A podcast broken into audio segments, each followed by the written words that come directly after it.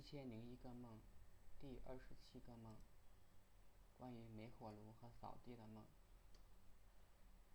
有天我在家打扫院子，刚下过雨，地上有很多落叶，夹杂着雨水，又湿又滑。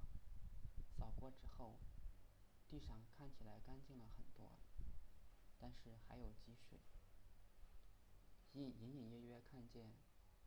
积水里还有什么东西在动？仔细一看，是红色的虫子，大概有针头那么粗，在水里跳动不已，看起来很恶心。我不想再看。这时发现妈妈用煤火炉炒菜，锅里有好大的烟。我过去一看，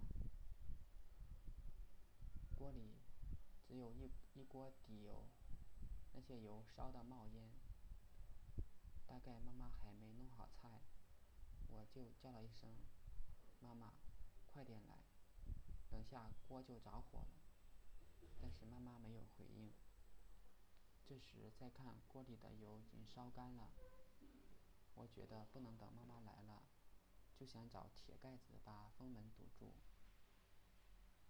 看到那个盖子就在煤火炉的旁边，但是已经生锈烂了一半。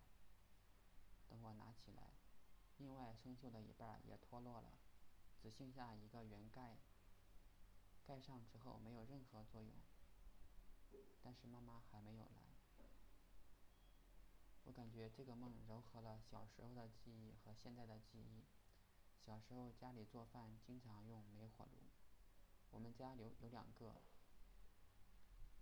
一个是老式的，有三只脚，上面有一个圆盘，这个圆盘经常用来烤鞋垫儿。